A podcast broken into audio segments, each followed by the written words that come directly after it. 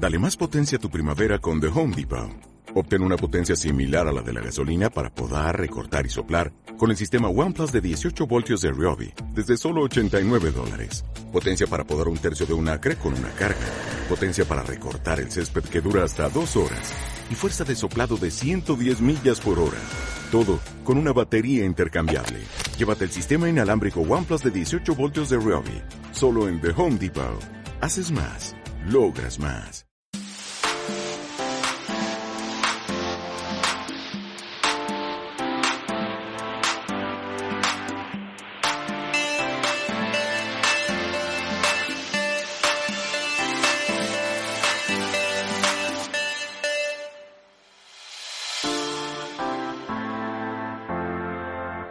Hola amigas y amigos, ¿qué tal? ¿Cómo están? Bienvenidos a un nuevo podcast de Me encanta la tecnología. Bueno, hacía tiempo que no os hacía un podcast de televisión, la verdad que ya llevo tiempo que tampoco estoy trabajando en televisión, pero aún así sigo informándome un poco, sobre todo pues porque, bueno, hay ciertas tecnologías que sigo usando y que me conviene pues estar informado al menos de las novedades, ¿no? que van saliendo en el mundillo de la televisión. También es verdad que este podcast no es para decirte qué televisor te tienes que comprar, sino más bien va a ser una guía para comprarte un nuevo televisor y sobre todo va muy enfocado a la gente que juega videojuegos, aunque también si es para ver cine o series o cualquier otro tipo de contenido, seguramente lo que vamos a repasar aquí te va a servir. Pero sobre todo hay ciertos parámetros que sí me voy a enfocar mucho al tema de videojuegos. Así que nada más, como siempre, bueno, mi nombre es Max, por si has llegado aquí nuevo.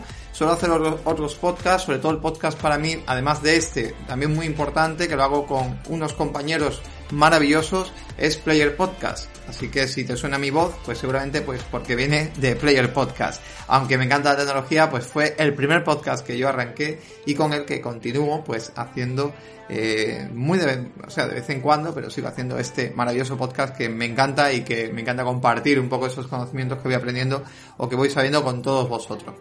Así que, sin más dilación, vamos a arrancar un poco este podcast que ha surgido un poco también pues por amigos, compañeros y gente, también pues a través de, grupos que los que estoy, que estaban hablando de televisión y es que empiezas a escribir, a escribir y te vuelves loco. Muy importante también, ya hubo una guía en 2017, hice una guía muy extendida, mucho más extendida que esta, en formato de artículo que tenéis en el blog, en playerspodcast.net, que también tenemos una parte de tecnología, y ahora hay una nueva guía, porque este podcast va a ir unido directamente a ese artículo donde todo lo que voy a hablar aquí está en ese artículo. Así que creo que es importante también que os paséis por allí y le echéis un vistazo.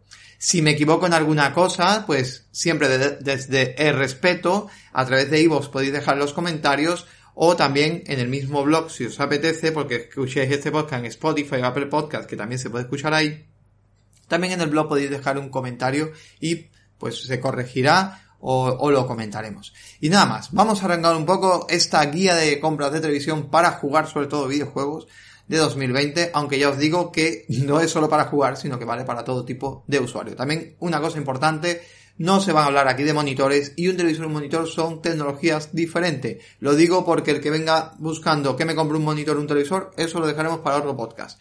Tengo algunas referencias dentro del podcast de Me encanta la tecnología hablando de monitores versus televisores que explican un poco ese concepto, pero hoy nos vamos a centrar más en lo que es la televisión como tal. Lo primero que vamos a, preguntarnos, y esto es muy importante, lo digo en serio, es cómo vas a usar la televisión. Algunos se reirán con esto y dirán, pues leches, pues la voy a usar, pues me sentaré en el sofá y voy a ver la tele. Ya, pero ¿con qué contenido? ¿Qué es lo que vas a ver? ¿No? ¿Qué vas a visualizar realmente?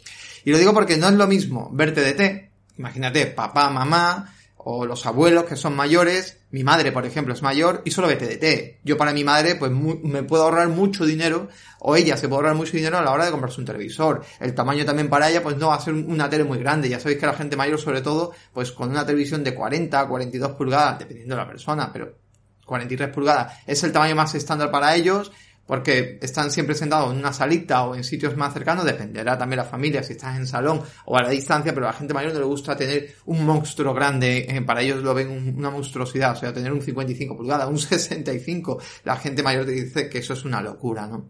Entonces para ellos es algo, una tecnología también más sencilla, eh, son televisores que para ver TDT pues incluso con el televisor calidad-precio que busques con las conexiones correctas y poco más, que ahora lo veremos, pues para ellos de sobra, ¿no? No es desde luego el target de público que estamos buscando, pero sí es importante saber si vas a ver películas, mucho cine, si vas a consumir videojuegos en este caso, todo esto es importante porque a la hora de eh, comprar un televisor no todos son iguales, no todos traen las mismas conexiones, las mismas calidades en contrastes y en brillo, todo esto lo vamos a ver y es muy importante. Por ello, también otra cosa después que te tienes que preguntar es, ¿cuál es el tamaño ideal?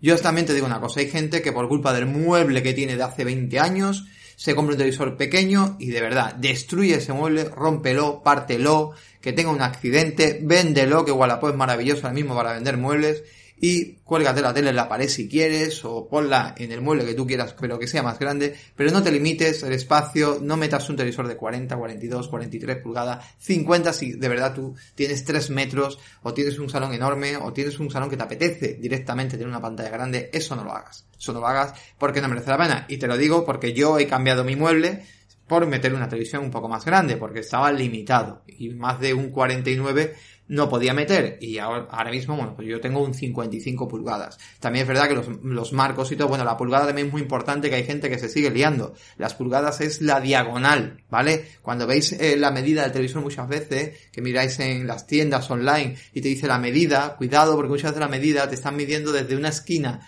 de la pantalla hacia la diagonal de la otra esquina, que es como se miden las pulgadas. No es el rectángulo lo que te están midiendo, ¿vale? Hay que mirar muy bien la medida de rectángulo, cuánto mide y cuánto mide la diagonal, que la diagonal siempre va a ser mucho más grande. Hay mucha gente que te dice, uy, pero es que a mí eso no me cabe, eso mide un metro mm, sesenta y a lo mejor estamos hablando que no tiene nada que ver porque ha medido la diagonal, que es la, las pulgadas.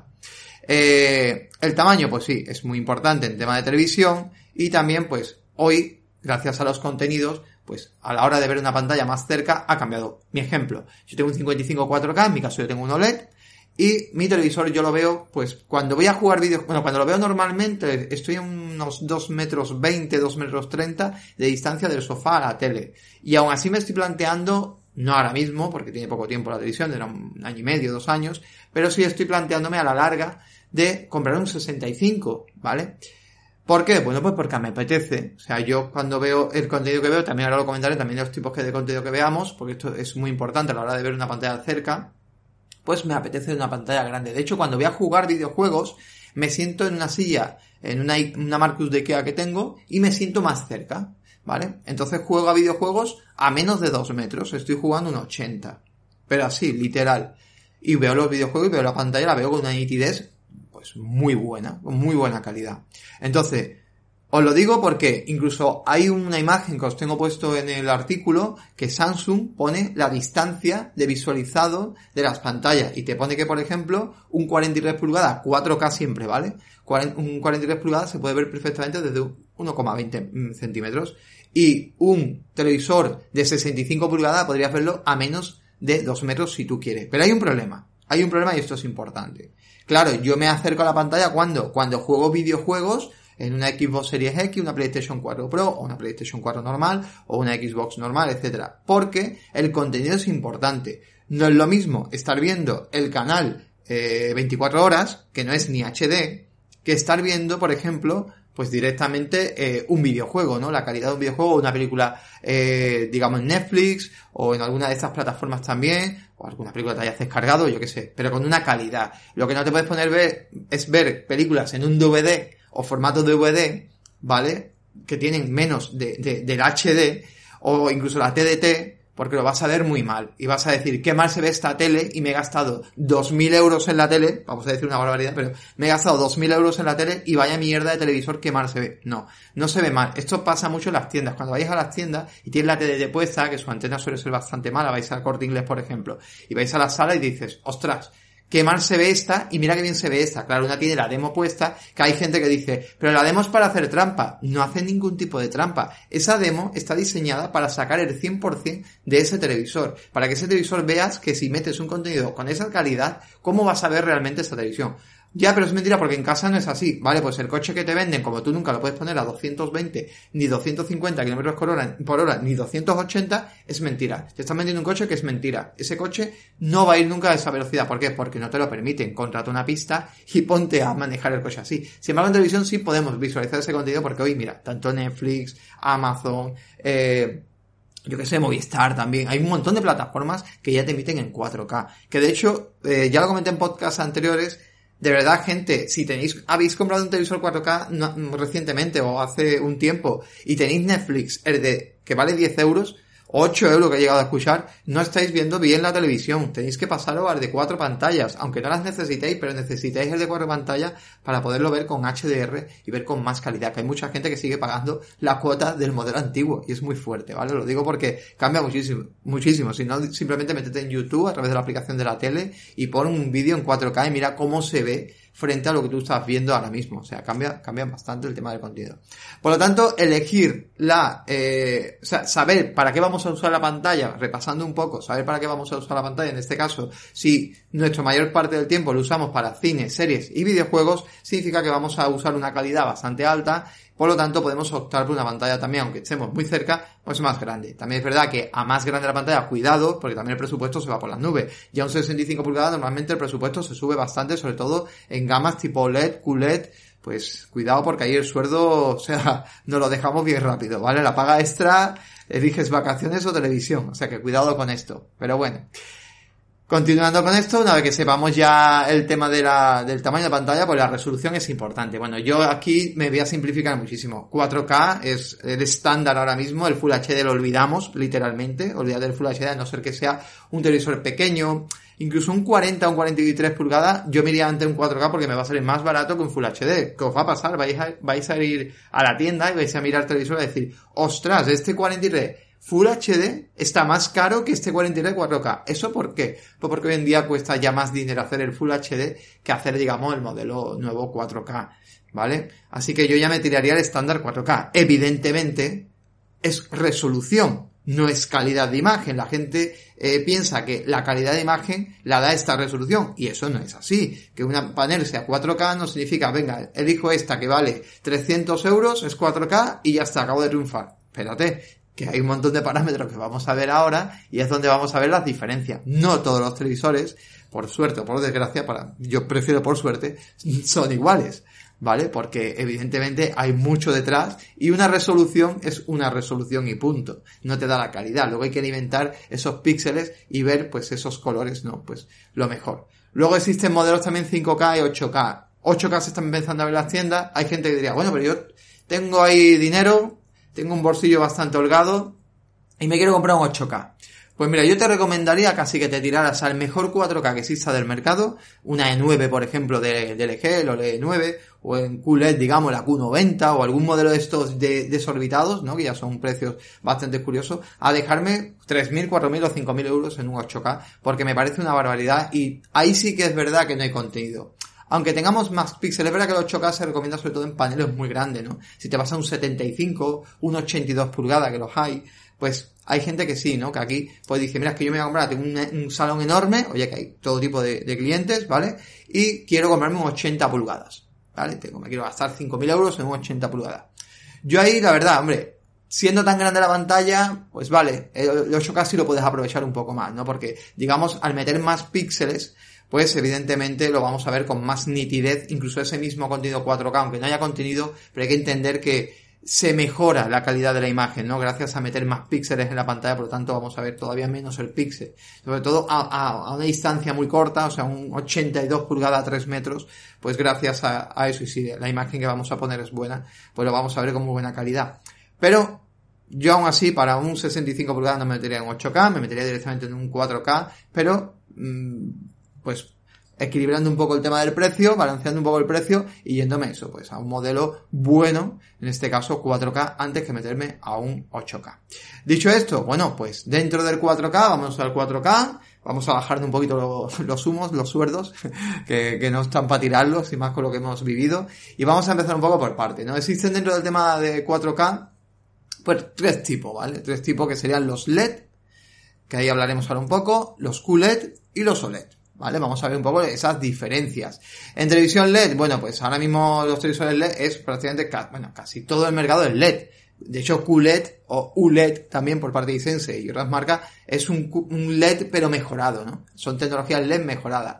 Dentro del LED, claro, a, mí me hacía mucha gracia cuando vendía televisores que te llegaba la gente, pero este televisor es LED y ya pensaban pasar igual que 4K, pero es 4K, se creen que compran lo mejor. No, espérate, que porque tú que te compres un televisor LED no te estás comprando ya el mejor televisor porque como tiene tecnología LED y no tiene las, las barritas que tenían antiguamente los LCD, no significa eso, ¿vale? Eh, comprar un televisor LED, dentro del televisor LED existen también más variaciones. De hecho, el tipo de iluminación que tengan esas pantallas. El tipo de iluminación, pues son o edge LED, en un, eh, LED, digamos, es lo más económico que te vas a encontrar, televisores económicos, televisores, digamos, con una luz, eh, os lo explico rápidamente. A ver, todos los televisores iluminan de una manera. La gente cree que todos los televisores iluminan porque tienen cientos de bombillas por toda la pantalla, ¿vale? Y esas cientos de bombillas son las que iluminan, como los semáforos. ¿Veis los semáforos que están llenos de bombillitas LED? Bueno, pues en televisión es imposible hacer esto porque sería súper caro. Eso sería un full LED o un full array, ¿vale? Son los televisores más caros. De hecho, la gama QLED suelen llevar este tipo de sistema. Pero los televisores LED, por ejemplo, en, el sistema este de Edge LED, es un sistema que son una iluminación que se pone abajo del todo de la pantalla, en el bordecito, y esa iluminación tira para arriba. Y con una serie de características y de, y de, y de bueno, efectos que hace la pantalla, eh, emite toda esa luz. ¿Qué es lo que le pasa a este tipo de paneles? Pues el problema mayor que tiene este tipo de paneles es que el negro es plomo, literalmente, o sea, no existe un negro, los colores son raros, no te ha pasado de intentar usar en un televisor el rojo y es imposible conseguir el rojo y es naranja siempre, ese rojo no es rojo puro y tú vas a la tienda y ves a los televisores y dices, qué rojo, qué bonito, pero el mío es anaranjado. ¿Por qué? Pues porque tienes un panel de LED y dentro de la gama de LED tienes pues un panel muy básico, ¿vale? No te has estirado ahí en presupuesto y te ha sido una cosa muy básica.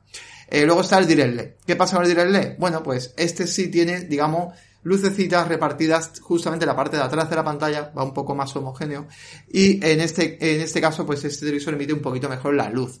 Eh, el negro mejora un poquito más. También a este tipo de paneles pues se le suelen meter, eh, bueno, sistemas de, de, de, mejoras para el negro y cosillas para que, que, vaya un poco mejor. También estos dos tipos de paneles tienen un problema que es la, eh, el escape de luz que tiene por el, por el tema del borde de la pantalla, ¿no? Se le suele escapar mucho la luz. Y también el sistema de que los negros, a ver, el negro se genera normalmente apagando la luz, imagínate, vamos a hacer, poner este ejemplo muchas veces. Fondo totalmente oscuro, tipo espacio, película en el espacio, ¿vale? Gravity, buena película en su momento. Y esa luna, ese planeta, ¿no? 2001 dice, y esa luna ahí en medio, ¿qué es lo que pasa? O las estrellitas, muchas estrellitas, ¿vale? Por toda esa pantalla. ¿Qué es lo que pasa? Que claro que para iluminar eso, lo suyo sería que cada píxel se, se, encendiera lo justo y preciso de donde están los haz de luz, de luz.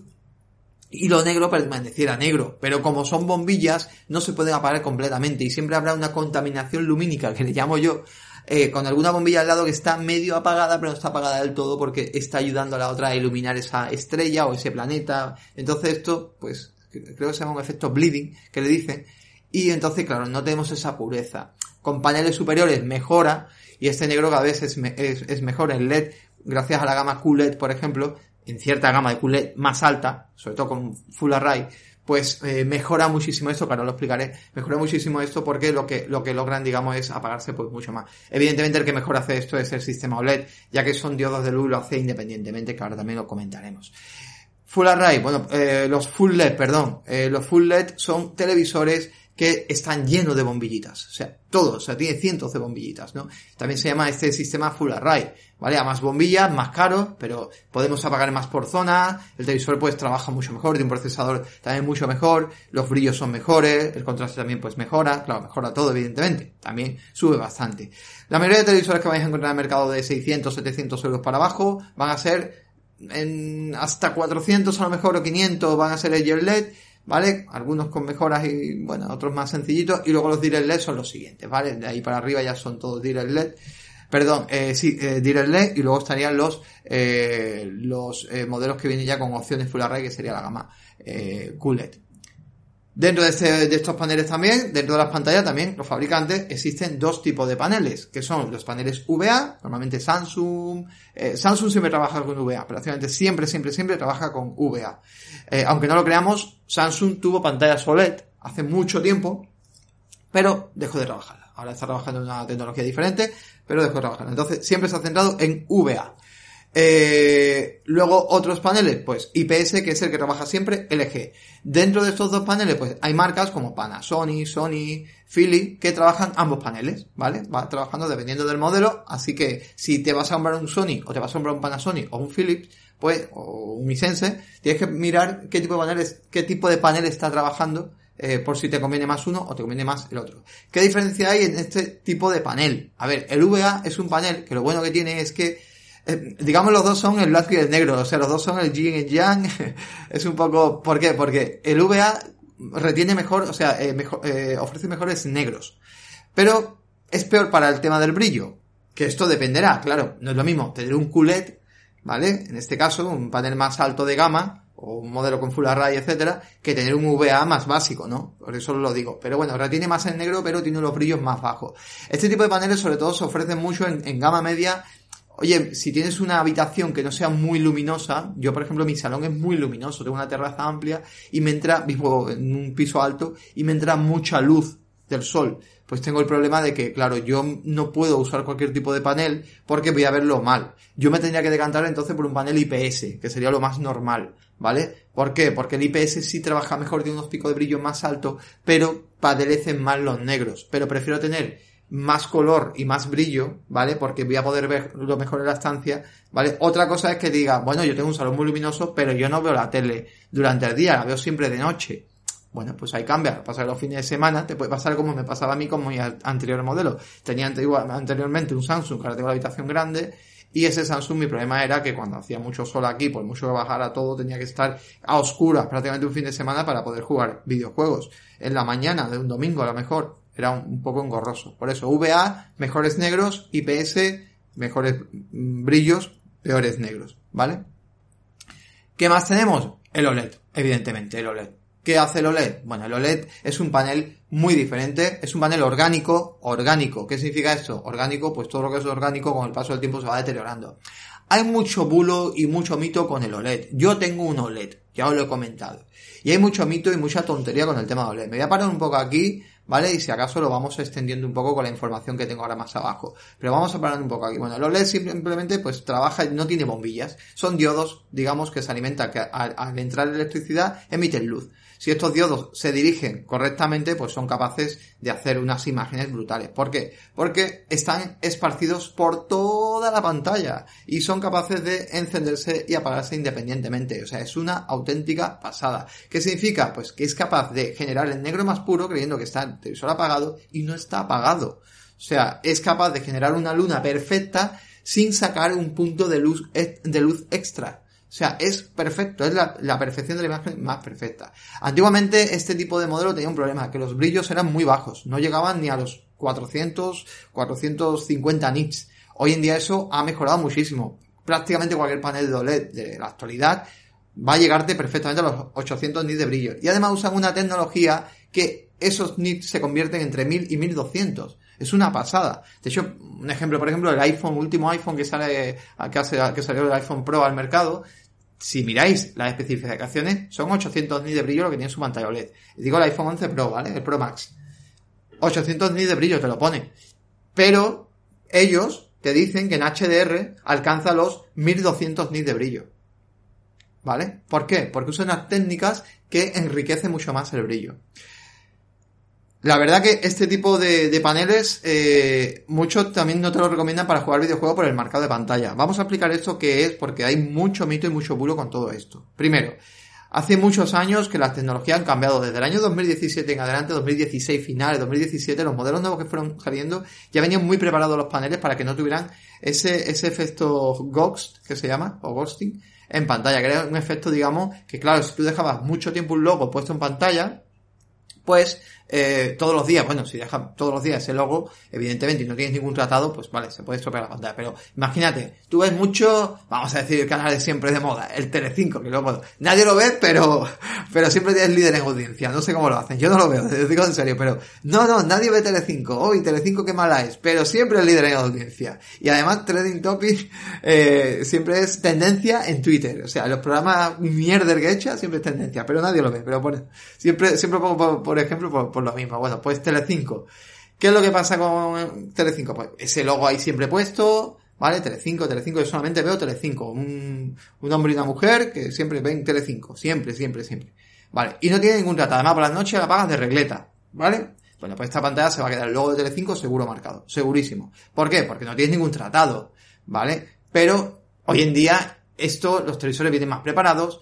La idea es no apagarlo nunca de la regleta. ¿Por qué? Porque televisor tú cuando lo apagas hace como un refresco de los píxeles. Luego aparte tú, cualquier contenido que vean, que vean mucha TDT, los logos siempre están variando. Un videojuego. Tú te pones a jugar, jugar un videojuego. GTA, por ejemplo. GTA con el mapa siempre puesto, ¿vale? Están siempre, los cuatro logos siempre puestos, fijo. Pero ¿qué es lo que pasa? Que entras en el menú y cambia.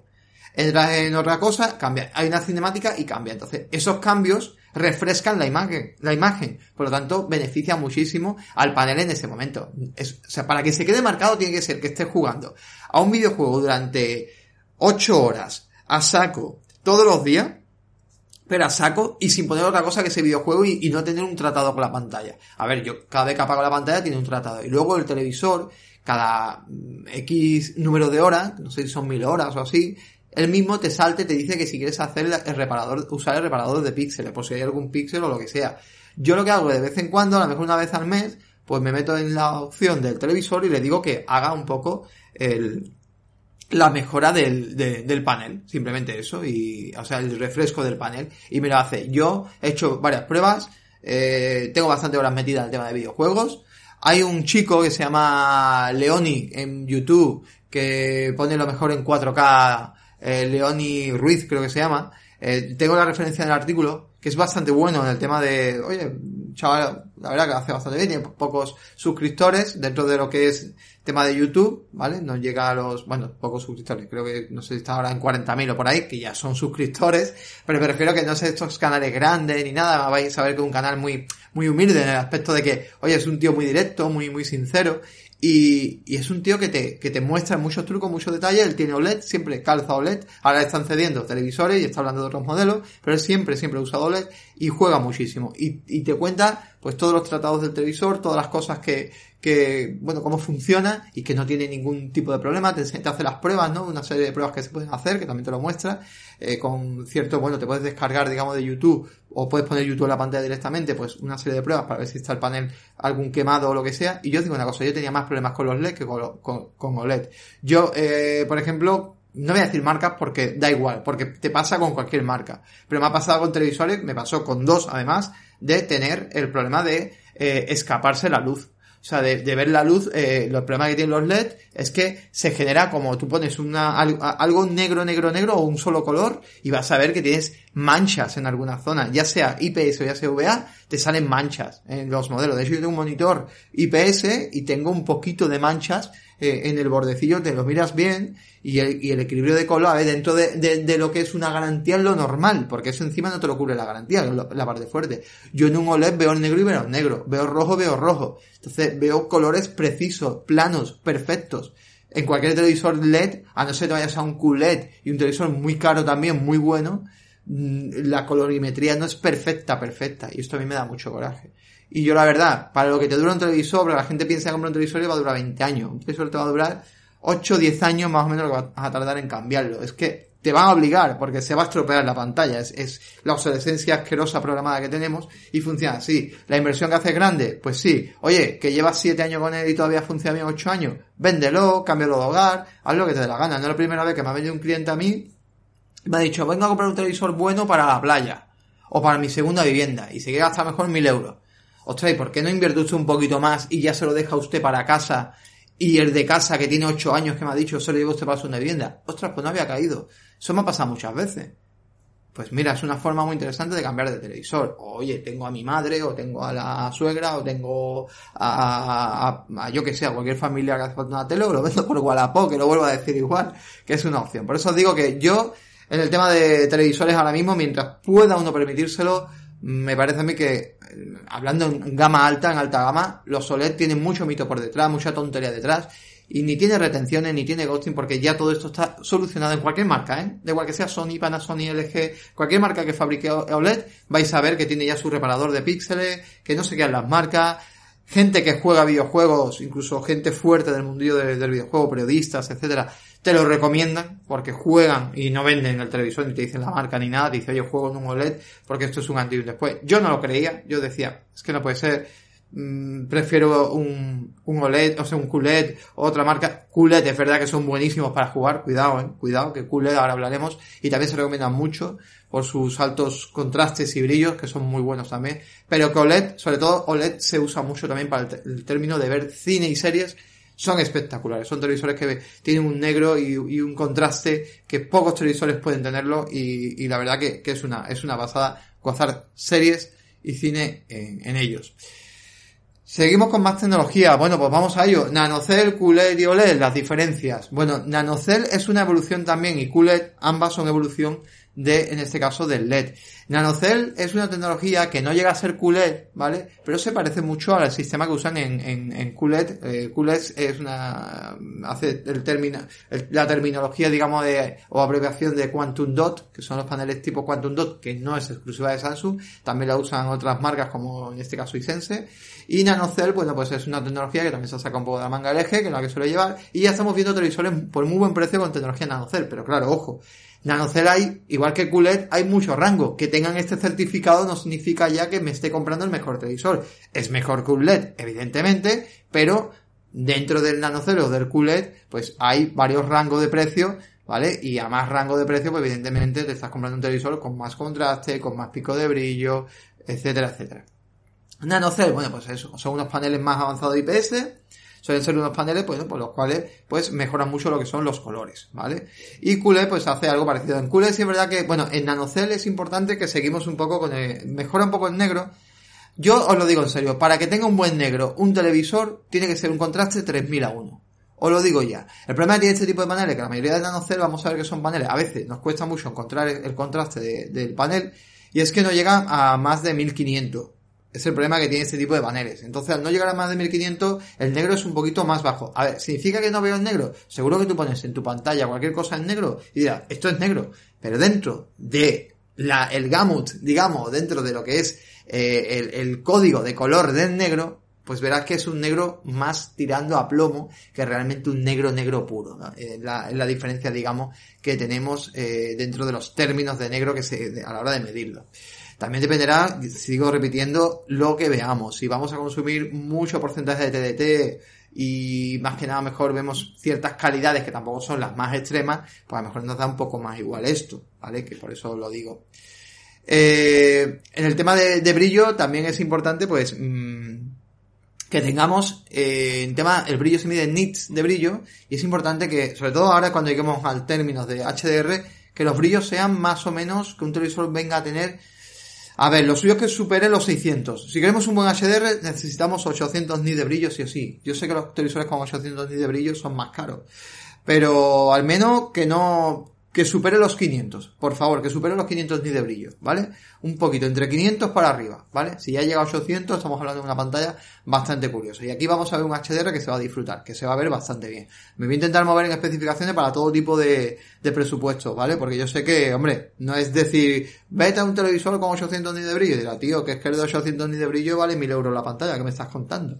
Entonces yo lo entiendo también. Eh, QLED. Bueno, pues QLED, la tecnología lo que hace realmente es eh, que cuando pongamos al máximo, o sea, eh, es como mantener el máximo de rango de color, la pureza del color, eh, incluso con el brillo al máximo, ¿no? O sea, es que ese rojo que tú subes el brillo, brillo, va subiendo, subiendo y el rojo va poniéndose más anaranjado. No, con los paneles Quantum Dot eso no te pasa, ¿vale? Los QLED te garantizan que tú subiendo el brillo al máximo, ese rojo lo que vas a hacer es un rojo más brillante, pero vas a ver que es un rojo que sigue siendo rojo, que no cambia la paleta. Y esto es lo que consigues con los QLED. Los QLED sí es verdad que son eh, televisores, pues bueno, que tienen una tecnología, digamos, llevan unos cristalitos que mejoran muchísimo el color y el brillo, ¿no? Generando mucho más pico brillo. Y hombre, hay una variación de, de ahora mismo en el mercado muy interesante, mucho precio. Y para jugar pues suelen ser bastante buenos porque tienen un bajo input lag, también los nanocell también le pasa, buenos contrastes, en contraste al ser panel VA, pues como he dicho antes, los negros son mejores, pero también los brillos son un poquito más altos, por lo tanto tienen un buen equilibrio. La verdad que son muy buenos paneles y bueno, hay modelos que son una auténtica pasada y que vamos a ver incluso modelos con 1000, 1500 nits, 2000 nits de brillo, bueno, o sea, son súper caros, pero con 1000 nits de brillo que, bueno, son una pasada, no son tan caros actualmente, por 1000 euros te puede llevar un buen eh, 55, incluso 65 pulgadas y estamos hablando de televisores que son, pues, una referencia, la verdad que están bastante. Y OLED, bueno, ya, ya lo he comentado. Fabricante, es importante que OLED, el fabricante del panel, es LG. Pero eh, esto no significa que te compres un Panasonic y la calidad de imagen sea la misma que LG, no, porque luego el procesador de imagen cada uno pone el suyo y cada uno pues varía la imagen a su gusto o a su estilo, ¿no? O sea, luego los brillos, los contrastes, el gamut de color, que todo eso lo vamos a ver ahora, pues eso ya lo varía, digamos, dependiendo del fabricante, lo va variando y, y, y, claro, no es lo mismo entonces los procesadores, ¿no? Sobre todo, pues, ya os digo, Panasonic, por ejemplo, tiene una gama de televisores muy buena en el aspecto de, de a la hora de ver cine y series, son muy buenos, algunos paneles son brutales, la gama de Philips en OLED, me gusta mucho el tema del Ambilight, porque es único, o sea, me parece que es único, hay gente que le pone unas luces al televisor detrás y dice, mira, tengo el Ambilight, no, el Ambilight lo que hace es eh, expandir, digamos, los colores de la pantalla y hacer un difuminado detrás que sean los mismos colores que están emitiendo. O sea, si en la derecha tengo un morado, abajo tengo un anaranjado, arriba un verde, todo eso se va a ver reflejado directamente en la, en la pared, ¿no? Y si la pared por encima tenemos un color plano, pues súper bonito. La verdad que queda un rollo a la hora de ver televisión que está muy bien. ¿Vale? Y suelen llevar de temas de Smart TV, este tipo de paneles suelen llevar Android Televisión, o sea, encima lleva un buen Smart TV. Es una buena apuesta. Pasa yo un OLED, sí soy más partidario de comprarme un LG, porque creo que la técnica la tiene muy, muy, muy, como diría, eh, dominada y llevo mucho tiempo, pues la verdad que no me cambias, no me cambias, pero eso es una opinión personal. No quita de que a lo mejor tú, pues decidas compartir Sony también con el pedazo de procesador que traen también sus paneles, el sistema de sonido que también trae sus paneles, su, su, su Sony. Y bueno, ya dependerá un poco, pues, el fabricante que más te guste, porque la verdad que te estás comprando ya dentro de esta gama, te estás comprando seguro, seguro, un buen modelo. Y ahora vamos a un apartado muy, muy importante y que nos atañe a todos los jugones y más con las consolas, porque sobre todo este podcast lo he querido hacer porque pronto llegan nuevas videoconsolas al mercado, en dos, tres meses, si escucháis Player el podcast, ya sabéis que, hemos tenido mucho debate, se ha presentado hace apenas un par de semanas PlayStation 5 y eh, Series X, pues también que es la consola por parte de, de la competencia de Microsoft, pues también había presentado la suya, eh, hace ya bastantes meses, porque incluso eh, en una conferencia, una feria que hubo de, premios de videojuegos en noviembre o diciembre de 2019 ya presentaron, digamos, un render y la consola luego fue presentada físicamente, cosa que no se ha presentado ya físicamente PlayStation 5, sino un render. Pues eh, la pudimos ver por dentro a través de un canal de YouTube, todo eso también en el blog lo tenemos, si metéis en el blog podéis ver pues todo esto que, que estoy comentando de eh, ese vídeo también que, que vimos eh, con Series X desmontándola y bueno, fue una pasada. ¿Y qué es lo que pasa? Pues nada, que en noviembre supuestamente no está confirmado, pero casi seguro y garantizado, ya que decían que iban a salir las holidays y las holidays para los americanos y dicen que el COVID-19 no le ha afectado en la fabricación, pues que para ellos son Navidad Así que supongo que su final de noviembre pues saldría estas nuevas máquinas. Pues tenemos que saber qué televisor comprar para este tipo de consolas. Porque estas consolas nos garantizan un par de cosas importantes. Y una de ellas es, bueno, vamos a tener una tecnología muy buena en la máquina. Eh, tecnología, digamos, sobre todo en el tema de hercios. Eh, es muy importante porque ellos dicen que los videojuegos van a correr estándar 4K 60. ¿Vale? Que los 60 van a ser los clavados, pero vamos a tener juegos incluso a 120 FPS. Pero hay un problema, que para tener 120 FPS en un vídeo, o sea, emitir 120 FPS en una, en una pantalla, pues tenemos que tener ciertas compatibilidades que ahora vamos a ver. primero de todo, ¿qué es esto de los hercios? Los hercios es, digamos, los fotogramas por segundo eh, que vamos a poder ver en pantalla. Eh, la mayoría de televisores, la mayoría de televisores del mercado son 60 hercios. A no ser que sea un televisor muy barato, de esto de marca blanca, que puede ser todo un 50, etcétera, pero la mayoría de televisores, ¿vale? Que vayáis a, a ver son 60 hercios. Esto nos garantizaría, ¿vale? que podemos ver 60 FPS en ese televisor. Igual que los monitores de ordenador, pues la mayoría son 60 Hz. Pero ¿qué es lo que pasa? Que hay paneles, ¿vale? Hay paneles. Cuidado también porque la mayoría de paneles, cuidado, si optas por Samsung o por paneles VA, la mayoría son 60 Hz. Hay que mirar ahora en el mercado los nuevos modelos de 2020 que están metiendo ya modelos con 120 Hz. Es muy importante saber que si quieres jugar videojuegos y quieres jugar en consolas, porque eso es otra cosa, que tu consola no vale que me digas, no, es que yo tengo PlayStation 4 o PlayStation 4 Pro, me compro mejor un televisor de 120 Hz, ¿para qué? Si esa consola no sube a 120 Hz. Otra cosa es que seas en futuro, a futuro, un futuro poseedor de una PlayStation 5 o una Xbox Series X. Entonces sí haces la inversión. Te digo porque este panel 120 Hz no todos los televisores lo tienen y suele encarecerse un poco más el modelo. ¿Por qué necesitamos un panel 120 Hz? Porque 120 Hz sí vas a ver más de 60 FPS. Pero ojo, siempre que su HDMI sea compatible. Y voy a ello. Voy a explicar lo que son los hercios y ahora vamos al tema de conectividad. Los hercios son simplemente fotogramas que vamos a ir viendo, ¿vale? Fotogramas que vamos a ir viendo en la imagen para que eh, esa imagen pues se vaya viendo eh, más fluida, eh, a más hercio pues más fluidez. También es importante saber que, por ejemplo, el cine. El cine va a 24 fotogramas por segundo. Por lo tanto, con un panel de 50 o 60 hercios iríamos de sobrado. ¿Qué es lo que pasa? Que luego está la, la interpolación, que ahora también la explicaré. El deporte, oye, el deporte va normalmente a 30 fotogramas por segundo. Los programas de televisión a 30 fotogramas por segundo. Los videojuegos, pues los videojuegos van desde 30 al estándar en consola porque no tiran más, porque las pobrecitas no pueden más. Hay algunos juegos que pueden ir a 60, ¿vale? Pero hay que recortar en resolución. Y luego estas nuevas consolas, o si tienes un buen PC gaming, que puedes ir pues a 60, 80, a 144, a 244, pues a lo que dé, si tu gráfica, si tienes un pedazo de pepino de PC, pues irás a mucho más eh, FPS y irá mucho mejor, ¿no? Eh, ¿Qué es lo que pasa también? Bueno, me dirás, bueno, pero un momento, mi televisor pone que tiene 1500 hercios o 800 hercios. No. Tiene sistema de motion interpolation, que cada uno le llama uno motion flow, otro motion blur, otro PQI, etcétera. ¿Esto qué es? Esto es que cada televisor tiene un procesador de imagen y ese procesador de imagen es capaz de interpolar la imagen. Ejemplo, Oye, pues yo voy a ver eh, deporte, voy a ver eh, carreras de coche y voy a dejar en modo deporte. Y el modo deporte lo que hace la televisión es, aparte de que hacer sonido más espaciado, etcétera, pues te mete fotogramas, se inventa fotogramas, se acoge y dice, a ver, esto que va a 30, 30 fotogramas, ¿no? Vale, pues si va a 30 fotogramas, yo me voy a coger el primer fotograma y el siguiente fotograma y voy a generar un fotograma más o menos mezclando esa imagen. Es un fotograma simulado. Y así voy a multiplicarlo hasta hacer el doble de fotograma. Si va a 30, ahora va a 60 fotogramas. Todo esto lo explico con imágenes en el artículo. Entonces voy a ver el deporte mucho más fluido. Mola un montón. Vale, ¿se puede hacer esto en videojuegos? También. También puedes hacer esos fotogramas emulados en videojuegos. Pero ahora explicaré también la negatividad. Por eso digo que estos hercios se llaman el, el lo que es la, la interpolación, motion interpolation, ¿vale?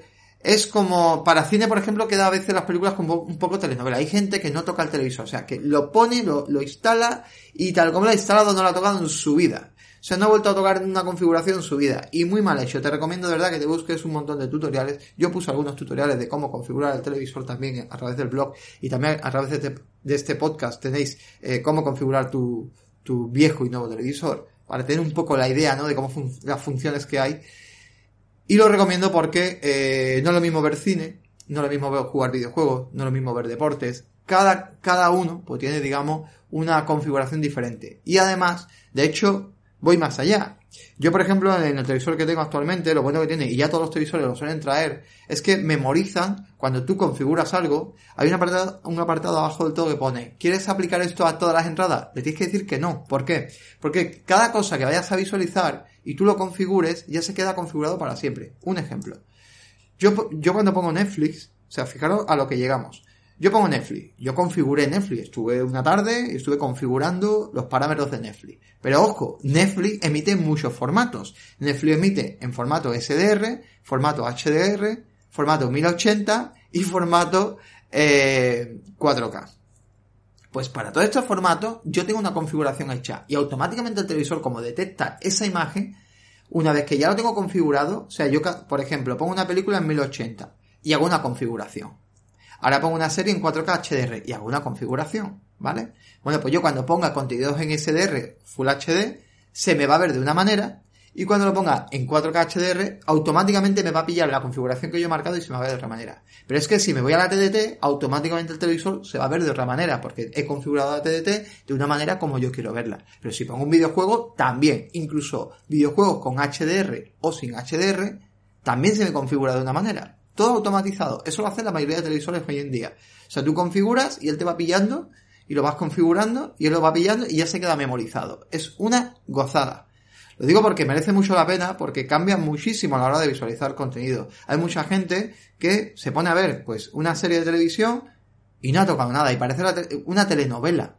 ¿Por qué? ¿No, habéis visto películas con muchos efectos visuales y que parecen que son de mentira esos efectos? Decir, no es que yo sepa ya que son de mentira, es que parecen de verdad de cartón piedra de verdad, pero es porque le estás metiendo más fotogramas que no necesitas. Porque los las películas tienen que ir a 24 fotogramas y cuando le metes más fotogramas y esos filtros, se ve todo demasiado, si ya es irreal porque era una película y es ficción, pues imagínate metiéndole eso. Es como, no sé, o sea, se ve muy raro, se ve muy poco natural. Entonces por eso recomiendo de que de verdad pongáis modo cine y de todo el modo cine pues variéis porque merece mucho la pena la configuración del televisor y lo vais a notar mucho mejor. Esta interpolación también se puede usar en videojuegos. De hecho, tú puedes configurar que esa consola que va a 30 FPS, pues vaya a 60. ¿Cómo? Pues muy fácil. Le activas, quitas el modo juego, porque hay algunas que en el modo juego no te deja configurarlo, y activas, eh, activas ese motion eh, interpolation, ¿vale? Como se llama en tu, en tu pantalla, que probablemente se llame, por lo mejor, pues, motion blur, motion flow, eh, o cualquier cosita de esta. Y lo que haces es que lo pones más suave. Problemas que pueda cargar esto, que sube el input lag. ¿Qué es el input lag? Pues el input lag es, pues mira, el tiempo que tú pulsas el mando, el botoncito, pasa la información a la consola, de la consola a la pantalla, todo eso es un proceso de tiempo, y ese proceso de tiempo se le llama input lag. ¿Qué es lo que pasa? Que, claro, a mayor input lag, no vamos a llegar a segundos, pero sí son milisegundos que tú lo notas porque vas pulsando y lo notas, ¿vale? Entonces esto, a ver, jugando en un juego modo campaña, bueno, te puede dar un poco más igual, porque quizás no lo notes tanto. Pero jugando ya, por ejemplo, rollo competición, oye, un rollo Call of Duty, un rollo Fortnite, etcétera, pues ya lo vas a notar. Vas a notar un poco más y vas a decir, pero si yo he pulsado antes, ya, pero es que ha tardado mucho más porque tenemos la interpolación, tenemos la conexión también a internet, tenemos el tiempo que tarda el Bluetooth de conectar de tu mando a la consola, bueno, de emitirlo, son muchos factores y esto hace pues que baje muchísimo el tiempo de respuesta. Por eso se recomienda de que eh, la interpolación la puedes usar, puedes hacer la prueba en modo campaña, a ver qué tal. También puedes tener otro problema y es que se desfase haya descompensación de, descompensación de audio. ¿Por qué? Porque como está, se está inventando fotogramas, pues estos fotogramas que se inventan pues a lo mejor puede hacer que haya un pequeño milisegundo de desfase de audio, el cual tu televisor a través del sistema de sonido puedes adelantar o retrasar para tener un sonido más preciso, ¿vale? Yo no lo suelo tocar, yo lo pongo en modo juego y yo no lo suelo tocar. Me fastidia, pero de momento no lo suelo tocar. Quizás lo, lo pruebe alguna vez, que con este OLED no lo he probado, pero yo suelo dejarlo tal cual, porque si te recomienda el modo juego es porque el modo juego lo que hace es que desactiva todos los filtros estos que traen y te deja la resolución, o sea, la, la, la, los FPS, los hercios reales que, se, que digamos que la máquina está dando para que no tengas ningún problema. También puedes tener problemas también de, de imagen borrosa o algún problema de, de rayas en pantalla por culpa de la interpolación. Si te pasa, pues lo, la desactivas y ya está. Y bueno, ¿cuánto llevamos? Yo sé que va a ser largo, pero bueno, 47 minutos. Bueno, vamos a continuar un poco más, ya va quedando menos, ya va quedando menos y vamos al, eh, vamos a pasar ahora en breve al, al HDR. Muchos no ponen hincapié en esto del HDR o dicen, bueno, mi televisor tiene HDR, pues ya está, fantástico. Mm, pero ¿qué es esto del HDR, verdad? Vamos a, vamos a enfocar un poco realmente qué es el HDR, para qué sirve y qué tipo de HDR hay, que también me parece bastante importante. Bueno, primero de todo, como, a ver, yo os he dejado también referencias eh, a través de un artículo de Shataka para que leáis más ampliamente qué es el HDR, porque creo que es bastante importante saber lo que, lo que es. El HDR, bueno, hace mención a High Dynamic Range, alto rango dinámico, las siglas en inglés, y lo que vamos a, ver, lo que es realmente el HDR es, mm, a ver cómo lo resumiría, sería eh, que las zonas más claras y oscuras pues tengan una mayor amplitud en todos sus tonos, ¿vale? Pudiendo sacar pues el máximo de información de esa imagen. Un ejemplo, esa fotografía que intentamos hacer a contraluz, ¿vale? Porque bien la persona, el sujeto está a contra del sol, por ejemplo, ¿no? ¿Qué es lo que pasa en la cara? Que se ve oscuro. No solo si le vemos la cara, pero nuestro smartphone lo ve oscuro. Activamos el HDR y dependiendo del HDR, lo bueno o malo que sea en tu smartphone, se verá más o se verá, se verá mejor o se verá, perdón, se verá peor. Eh, el HDR lo que hace es simplemente, pues, hacer, mm, coger información del cielo, coger información del sujeto e intentar dar esa imagen y esos colores que antes, pues, no veíamos. Para ello, en el mundo del televisor, de la imagen, de, de, a la hora de emitirlo en pantalla, necesitamos ciertos parámetros y ciertas características que tiene que tener nuestro televisor, porque la verdad, hay muchos modelos económicos que ponen que tienen HDR, pero es de risa. O sea, es de risa porque una pantalla con menos de 800 ni de brillo no van a tener un buen HDR, os lo digo ya, ¿vale? Esto es así, tómatelo como quieras, llora porque tienes un televisor inferior o lo que te dé la gana. Pero es que si quieres un buen HDR, necesitas que tu pantalla tenga de 800 nits para arriba porque si no, no lo vas a lograr, ¿vale? Aparte también es importante que si queremos también un buen HDR, los paneles tienen que ser 10 bits. Esto es una, los paneles a más bits, pues digamos, más millones de colores pueden ver. Lo máximo, bueno, lo mínimo que se rebaja son 8 bits. Lo que pasa es que la mayoría de paneles vamos a ver que son 8 bits, muchos vienen con un sistema llamado FRC, ¿qué es esto? Bueno, pues esto es una especie de ayuda o emulación para esos colores que no se pueden ver, ¿vale? Dentro de la paleta o el gamut de color, pues haga una emulación del color lo más cercano posible. No veo el morado, pero voy a mezclar estos dos colores y parece morado, pero no es morado, ¿vale? Pues más o menos hace eso. Eh, luego tenemos el máximo de bits que puede ver un televisor hoy en día son 10 bits. Ojo, no confundir los paneles, lo que se puede llegar en pantalla al procesador, porque los procesadores, si es verdad que muchos procesadores de, pantalla, sobre todo de son capaces de llegar a leer eh, hasta, o de trabajar hasta 14 bits de color. Pero claro, el problema es que no hay pantallas todavía a esa cantidad de, bits. Eh, el tema del brillo, bueno, pues son los nits de brillo, como he dicho, 800 nits, pantallas como paneles como ciertos QLED, OLED y ciertas pantallas, pues vamos a ver que llegan a los 1000 nits perfectamente, incluso Samsung tiene una pantalla de 2000 nits de brillo, o sea, una burrada, que es una pasada, o sea, eso es increíble. Y una cosa para también saber que vamos a ver un buen HDR, hay una certificación, digamos que todos los medios audiovisuales a la hora de crear contenido dijeron, bueno, pues igual que crean la certificación de gamut de color, pues se creó una certificación llamada Ultra HD Premium. Y esta certificación, si viene en la caja o viene en la pantalla, nos está garantizando de que vamos a tener un HDR bueno, ¿vale? Un buen HDR, donde lo vamos a ver, pues perfecto, donde lo vamos a ver con eh, un buen pico de, brillo, vamos a ver también un buen gamo de color. ¿Qué es esto del gamo de color? El gamo de color es lo mismo también, es, eh, es digamos la cantidad de color que es capaz de visualizar esa pantalla. Lo normal, lo normal y lo correcto es que tu televisor pueda ver un gamo de color, el DCI-P3 que se llama, del 90%. ¿Vale? Si está por encima de eso, puedes estar tranquilo porque tienes una paleta de colores bastante buena dentro de que los medios audiovisuales pues hablaron en su momento y dijeron este es el gamo que tiene que tener cuando nosotros creamos contenido, este es el gamo que tiene que tener y estamos hablando, está, o sea, estás viendo, visualizando que ese gamo de colores es el correcto en tu pantalla. Luego existe otro que se llama Rec 2020, que esto sí se creó para los contenidos 4K, 8K, etcétera. Ahí habría que mirar, en, creo que no hay un estándar todavía, porque es verdad que ahí baja bastante, ahí se puede poner tu pantalla en un 60, en un 65, incluso pantallas de alta gama son capaces de ver a lo mejor un 70, un 75, todavía es un gamo de color que está ahí, ¿vale? En unos porcentajes más tirando a la baja porque es complejo todavía, es bastante complejo, pero bueno, dentro del DCI-P3, si ves un 90, puedes estar tranquilo porque tienes una pantalla muy buena, con unos colores muy fieles. Y vamos al HDR. No vamos a volver locos tres HDR del mercado, los tres HDR que a día de hoy se están usando. El HDR10, que es el más común, ¿vale? es el que usa pues prácticamente casi todas las, los televisores te van, a te van a venir con compatibilidad de este HDR. ¿Por qué? Porque un HDR es un estándar, es gratis ponerlo, porque es de código libre, por lo tanto, el fabricante no tiene que pagar nada a la hora de colocarlo.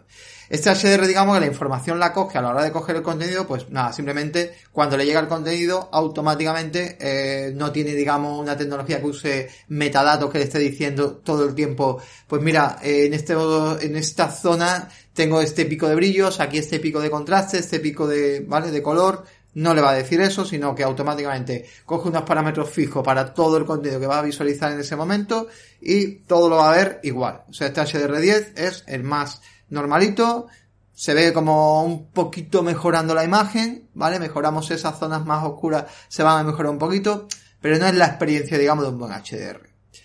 Luego tenemos el HDR 10 Plus, que este ya es un HDR un poquito más digno, se acerca más al Dolby Vision. Aquí sí tenemos un HDR más preciso, ya sí tenemos los metadatos y ya sí nos está diciendo, digamos, el, procesamiento de la imagen cuando está emitiendo, si el contenido es compatible con este tipo de HDR, pues también el contenido tiene que estar creado con este tipo de HDR, pues ya le está diciendo, o sea, primero se van a usar cuando viene HDR 10 Plus, ya sí tenemos un pico de brillo de 1000 de brillo y va a estar diciéndole, pues, eh, más información a ese contenido que estamos viendo, por lo tanto vamos a tener pues unos colores y unos brillos pues más ricos. Y luego está el Dolby Vision, para mi gusto es el mejor, pero el HDR, HDR10 Plus es muy bueno. Y el Dolby Vision pues ya sí se usa, digamos, a ver, es un HDR certificado, es un HDR que para poderlo poner eh, los productos tienen que pagar pues un royalty y además, bueno, pues trabaja con, es capaz de trabajar con 14 bits de información, ya, o sea, 12 bits de información, perdón, ya os he dicho que los paneles máximos ahora mismo son 10 bits, así que, que en esto, bueno, pues tampoco pasa nada, y es capaz de trabajar hasta con 10.000 nits de brillo, o sea, una barbaridad, que os digo que lo máximo eh, que yo he visto en el mercado en pantallas que se venda a nivel de, de mercado son 2.000 nits, en este caso el modelo de Samsung. ¿Qué pasa con este HDR? Pues que va por zonas. Es, usa metadatos constantemente y constantemente está diciendo la película o, el, contenido está diciendo mm, qué brillos, qué picos, qué contrastes, qué todo constantemente. Y es una pasada. ¿Quién usa este Dolby Vision? Pues este Dolby Vision a día de hoy usa Netflix. ¿Vale? Eh, yo pongo activo automáticamente Netflix, me salta Dolby Vision, es una pasada, y Dolby Atmos también que es el tema de sonido es de las pocas que ahora mismo Netflix que lo usa y creo que también Amazon Prime tiene algo, pero habría que mirarlo. El resto, entre HDR10 y 10 Plus es lo que usa. También marcas que usa Dolby Vision, que yo conozco ahora mismo, porque estoy un poco despegado, creo que Sony usaba algo, LG por supuesto, ¿vale? Es la que usa Dolby Vision y creo que ahora mismo poco más porque no sé si Panasonic también, bueno y Panasonic, perdón, Panasonic también la usa. Samsung, bueno pues Samsung usa HDR10 Plus ahora mismo y HDR10 son las que usan. No ha, no ha, apostado por Dolby Vision cuando Netflix sí emite. Yo pensaba, eh, cuando yo adquirí la tele, es verdad que Dolby Vision se escuchaba menos, luego hubo una actualización y Netflix pues, puso el Dolby Vision y, es una pasada. O sea, a mí me parece que es un HDR maravilloso. Pero en el tema de videojuegos, ¿qué es lo que nos concierne? ¿Qué HDR se usa? Pues el más barato, HDR10. A día de hoy HDR10. Yo no conozco videojuegos que usen Dolby Vision ni HDR10 Plus. ¿Que los hay? Pues mira, me lo dejas en los comentarios y ya me entero de algo. Pero sí pienso que la nueva generación, ¿vale? De videojuegos, sí van a empezar a usar HDRs con mejor, con mejoras como este Dolby Vision, porque se está poniendo mucho hincapié en el tema del Ray Tracing. Y el Ray Tracing es un sistema de trabajo con la luz muy interesante, que lo hemos comentado varias veces en el podcast, de Player Podcast, y eh, la verdad que esto ayudaría muchísimo a ray racing a disfrutar mucho más del videojuego a través de Dolby Vision o HDR 10 Plus. Por eso creo que son dos HDR a tener en cuenta a la hora de adquirir un nuevo de esos. Sobre todo también si ves cine serie, creo que la experiencia, y si tienes Netflix, la versión de cuatro pantallas, el que vale 16 euros, pues la verdad que la experiencia de usuario es brutal. Es un antes y es un después. En el tema de videojuegos, pues también es verdad que es un antes y un después, aunque sea HDR10, pero PlayStation, perdón por el gallo, PlayStation, eh, eh, Xbox, pues son marcas que usan HDR en sus videojuegos y, la verdad que bueno, es una experiencia muy buena. Sonido. Esto es un apartado también importante y más con lo que está llegando. Yo te recomiendo a día de hoy, bueno, primero, eh, que el televisor, sonido y conexiones, vamos a hablar de las dos cosas aquí, ya vamos a ir casi terminando. Es muy importante que a la hora de comprarte un televisor tengas muy claro dentro del uso y mm, qué sonido quieres que tenga. a ver, yo lo digo y esto es muy importante. Gente, em, nuestro mayor, o sea, lo normal es que tengamos, que tenemos vecinos, que hay vecinos en el bloque, ¿vale? Así que esto significa, lo digo porque yo he tenido a veces problemas con ciertos vecinos y yo soy el que, oye, pues siempre he tenido equipos muy potentes y podría haber destrozado el bloque a base de poner un equipo a toda leche. Hay vecinos y hay horas y oye, que a ti te guste ver algo, a lo mejor por el vecino está trabajando en casa o está estudiando, el hijo o él mismo. Mi chica, por ejemplo, estudia mucho en casa o leemos o yo trabajo mucho en ordenador y a mí no me apetece estar escuchando temblar las paredes. Entonces, esto es importante también, que hay veces que queremos, lo digo porque yo he vendido sistemas de audio para pisos que decía, pero si te tienes que salir tú para meter esto, criatura, ¿cómo vas a llevarte esto a tu casa? Pero bueno, entonces, importante, los televisores hoy en día, bueno, a ver, un gama media más o menos tiene un sonido, bueno, así así. Los gamas más altas, gama QLED, gama OLED, pues sí es verdad que ya están teniendo sonidos mejores. Normalmente son 10, 15 vatios lo que vienen a tener sus altavoces. El problema de estos televisores es los graves, que no tienen unos buenos graves, que casi siempre tienen unos agudos y el grave pues no suena con esa calidad que tiene que sonar. Y es la pena que tenemos. Eh, recomendación, oye, una de dos. Si vas a invertir en un televisor, por ejemplo, la gama alta C9 2019 de OLED, E9 2020. Pues el sonido mejora en el E9, ¿vale? Vamos, el C9 ya tiene un buen sonido. Yo, de hecho, mira, mi pantalla LG, voy a hablar de mi pantalla LG. Yo tengo un C7, C7V, ya tiene unos años, del año 2017 finales. Y el C7V tiene 40 vatios de sonido. Tiene un woofer que suena bien, pero aún así he tenido que añadir una barra de sonido. Tengo un podcast, un par de podcasts más atrás, que podéis, eh, hablo de la barra que me compré, ¿vale? Una, una Sony sin su woofer. Y por qué elegí esa barra. ¿Qué es lo que pasa? Que yo el problema que tengo es que el audio, yo todo lo veo en versión original y parece que todo lo que veas en versión original, lo que es la voz, suena más bajo. ¿No os ha pasado una película española, vale, que sea española, de hablar española, no doblada, española, y que digas, ostra, qué bajo suena esta película, porque suena tan bajo? No sé serán los micrófonos cuando están grabando, al no estar en el estudio de doblaje y que cambie, no tengo ni idea, pero suena muy bajo. Entonces terminé comprando una barra de sonido porque yo escuchaba todo muy bien, los efectos sonido muy bien, todo muy alto, los tiros muy altos, todo estupendo, la acción muy alta, pero cuando escuchaba las voces la escuchaba muy baja. Y me daba mucha rabia. Entonces terminé al final con la barra de sonido. Ya tenía, he tenido antes otras barras de sonido que no me acuerdo si había comentado también en este canal alguna vez. Tuve otras barras de sonido más buenas, más potentes, que al final pues terminé de, o bien devolviendo o bien vendiendo. Y estuve una temporada con este modelo de televisión que he estado muy a gusto con el sonido y al final tienes que tirar una barra de sonido. Digo esto porque es importante saber, oye, que el televisor que te vayas a comprar, si quieres que tenga un buen sonido y te es suficiente, que a veces por invertir un poquito más, pues vete al que tenga mejor sonido y te estás ahorrando la barra, o si te va a suponer 200 o 250 euros más por tener mejor sonido y a lo mejor no es un sonido de barra de sonido, pues quizá te conviene por 250 o 300 euros comprarte una buena barra de sonido. Lo que sí te recomiendo es una, dos cosas importantes, bueno ya esto todo lo traen, pero una cosa importante es que se pueda conectar el sonido por HDMI, por sistema ARC que se llama este sistema de audio. Esto te lo explico todo muy bien en el podcast que te digo de la barra de sonido, ¿vale? Por si quieres saber algo más para no extendernos. Y también muy importante que tenga compatibilidad con Dolby Atmos. Esto es una nueva, bueno, esto es una técnica que lleva mucho tiempo usándose, pero cada vez más se está extendiendo más a todo tipo de altavoces y lo que crea es un sonido espacial muy interesante donde sin necesitar altavoces laterales o traseros, a ver, que no es lo mismo, que es una experiencia más virtual, pero no es lo mismo, pero bueno, genera un poco de espacio y la verdad que el sonido como que se expande más. No vamos a escuchar el helicóptero pasar desde atrás adelante, no se va a escuchar eso, pero sí es verdad que vamos a escuchar un sonido más espaciado y que va a llenar mucho más la sala y sin subir tanto el volumen. Y creo que esto es importante que sea Dolby Atmos. Y que tu televisión entonces tiene que tener compatibilidad con Dolby Atmos. Esto me parece también muy importante. Hay unos sistemas de sonido, también mira las compatibilidades de sistemas de audio, porque no todo el mundo lo mira y luego se pega un palo a la hora de conectar ciertos equipos.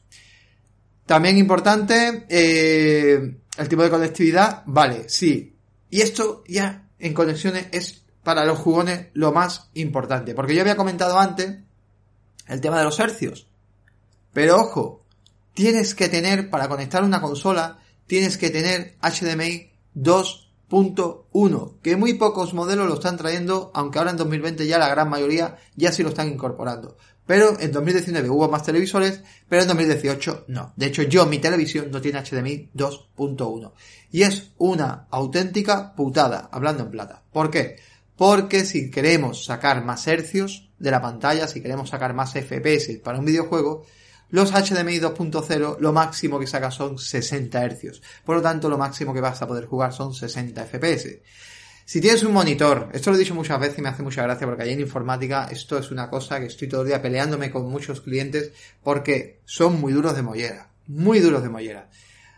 Tú puedes tener un superordenador. Te has gastado 2.000 euros en un ordenador super gaming que es capaz de reproducir a 4K y 100 FPS los videojuegos. Un suponer, ¿vale? Perfecto. Pero juego en un monitor, ¿vale? Que mm, tiene 144 Hz y lo conecto por HDMI. Pues, perdona que te diga, tú no estás viendo más de 60, pero si es que yo tengo un marcador aquí que me dice que va a 144, ya, pero tu pantalla por HDMI no es capaz de sacar más de 60 FPS. Y es así. Por eso está el puerto DisplayPort. El DisplayPort conectado a una pantalla que tenga DisplayPort que las pantallas si ves, los monitores que son gaming tienen ese puerto, pues entonces sí puedes verlo a 144 FPS, que es el máximo que da esa pantalla, o 244 FPS si da 244. Los televisores funcionan diferente a la pantalla y como a los monitores. Y para poder sacar mucho más FPS, precisan de un puerto llamado HDMI 2.1 que tienen mucha más información y un refresco mayor. ¿Vale? Ojo, no confundir ¿vale? Que un panel sea 120 hercios, que puedas emitir, ver a 120 fps un contenido de streaming en la pantalla, imagínate, Stadia. Stadia es streaming, ¿verdad? Pues yo conecto Stadia, ¿vale? Eh, Stadia no vale porque va, no vale porque va por HDMI. Vale, imaginaros una plataforma que pueda hacer streaming y se pueda jugar streaming, ¿vale? Directamente en la pantalla. Y me da 120 FPS. ¿Voy a ver 120 FPS en la pantalla? Sí, porque no está conectado por cable, no está conectado por HDMI. El problema tiene el HDMI que la información máximo que da son 60, el 2.0 y el 2.1 te da pues máximo 120 Hz. Por eso es importante que si te compras un nuevo modelo para jugar en una PlayStation 5 o una Xbox Series X, te mires sí o sí que tu pantalla tenga dos cosas. HDMI 2.1 y que el panel sea compatible, que supongo que lo será, porque si trae HDMI 2.1 tendría que serlo, sea un panel de 120 FPS. Esto es muy importante, ¿vale? Que tu panel de 120 FPS. Porque si no lo da, es un fastidio también, ¿vale? Y bueno, vamos a ver, vamos casi que ir terminando, ¿no? Hemos hablado de conexión y vamos a terminar ya con el Smart TV. Oye, que me compré una pantalla de última generación, pero ¿qué le pasa al Smart TV? El Smart TV es una cosa también muy importante que siempre va pegado a esa pantalla. Aunque hoy en día, pues bueno, ya un momento dado para estirar ese Smart TV existen los TV Box. Apple TV tiene que sacar, seguramente sacará un nuevo, un nuevo Apple TV en breve. Y eh, está también el maravilloso Nvidia Shield, que es maravilloso. Y la consola, que tu consola va a venir también con opciones para poder ver contenidos en streaming. Pero si tú quieres usar tu televisión Smart TV y tener el mejor Smart TV que haya en el mercado, bueno, para mí Samsung, LG y algunos modelos con un Android televisión más avanzado son los mejores. Porque el resto, el problema que tiene la mayoría de los Smart TV es que son Smart TV cerrados, Smart TV que no puedes instalar a mitad de aplicaciones, que o bien te falta un A3 Player, un Disney Plus, un Amazon Prime, son, tienen esos problemas. Y luego otras te garantizan Netflix, no, no, mira, tiene Smart TV y además es chulo porque tiene aquí Netflix, vale, pero el problema es que muchas no tienen un Netflix que se pueda actualizar. Son plataformas que han pagado, digamos, poder tener Netflix, pero no actualizan Netflix. ¿Qué significa? Pues significa que tú vas a seguir viendo Netflix, pero a lo mejor, en mi caso, cuando yo actualicé Netflix, se me actualizó el Dolby Vision y ya pude ver HDR Dolby Vision. A lo mejor tú tienes un televisor 4K con un montón de cositas, pero tu televisor no tiene, ¿vale? Para poder actualizar ese Netflix porque es un Smart más cerrado. De te tienes un Panasonic todo chulo, con la última tecnología, pero Panasonic suele, no sé a fecha de hoy qué tipo de Smart TV están metiendo. Antes era el Firefox eh, que usaban, o sea, ahora mismo sí, sí ha cambiado. Y el problema es ese, que ahora te, te cojan ellos y te digan, pues no te puedo actualizar en Netflix porque mi sistema operativo pues no es compatible y no me deja actualizarlo. Y ahora te quedas con un Netflix obsoleto toda la vida. A ver, hay soluciones, por lo que digo. Los TV Box, que siempre ayudan muchísimo y es una opción súper excelente pues para poder ampliar un poco el tema de, de, lo que es el, Smart TV. También es verdad que, por ejemplo, PlayStation 5 han presentado un mandito para poder usar la consola en modos multimedia y yo creo que es que esto también es, es muy positivo porque, bueno, van a tirar mucho para tener ese uso multimedia con la consola, pues sabe que mucha gente usa pues Netflix o Disney o varias eh, plataformas de la consola y equipo sería equipo también es totalmente compatible, lo que pasa es que todavía no se ha visto nada de mando. Y yo creo que aquí, pues ya como conclusión final, pues, ¿qué televisor comprar? Pues mira, yo, yo en el, en el artículo os dejo algunas referencias eh, a un par de canales importantes que creo que os pueden ayudar también un poco y algunas webs especializadas con algunas guías de televisores de modelos nuevos que han ido saliendo. A ver, yo la verdad es que modelo modelo así tendría que buscarme pues varios modelos ahora mismo, que es lo que hay en equilibrio del mercado, porque no te puedo decir un modelo exacto que comprarte. Oye, que te apetece mandármelo y yo te puedo echar un cable dentro de mis posibilidades, pues te echaré un cable, ¿vale? Aquí en iVoox no tengo ningún problema, a través del correo de maxtecuentacanal.gmail.com lo tenéis todas las especificaciones de, del canal, pues también podéis mirarlo y se puede mirar un poco. También a través de Twitter, arroba más cuenta, pues ahí estoy y a ver, no voy a responder 200, ¿vale? Porque no voy a responder a 200. Pero bueno, si alguno le puede echar un cablecillo y me enseña algún modelo o algo y yo puedo echarle un cablecillo, pues mira, no, no me importaría. Y aquí uno pues está en plan, no sé, ¿no? Eh, bueno, por ayudar, ¿no? Un poco a, a la comunidad. Y nada más, yo espero que te haya gustado este podcast, que lo compartas, que lo comentes, que si te gustan los videojuegos, no sé qué no haces escuchando Player Podcast es un podcast de videojuegos muy fresco, muy, muy chulo, muy interesante y que creo que te va a encantar.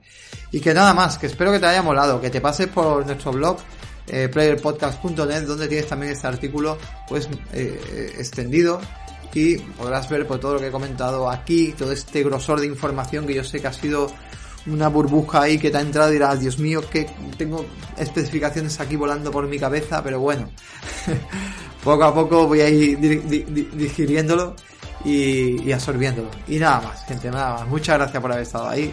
Muchas gracias por haberme acompañado, haber escuchado. Y como siempre os digo, pues nos vemos y nos escuchamos en el siguiente podcast. Un saludito y hasta el siguiente. Chao, chao.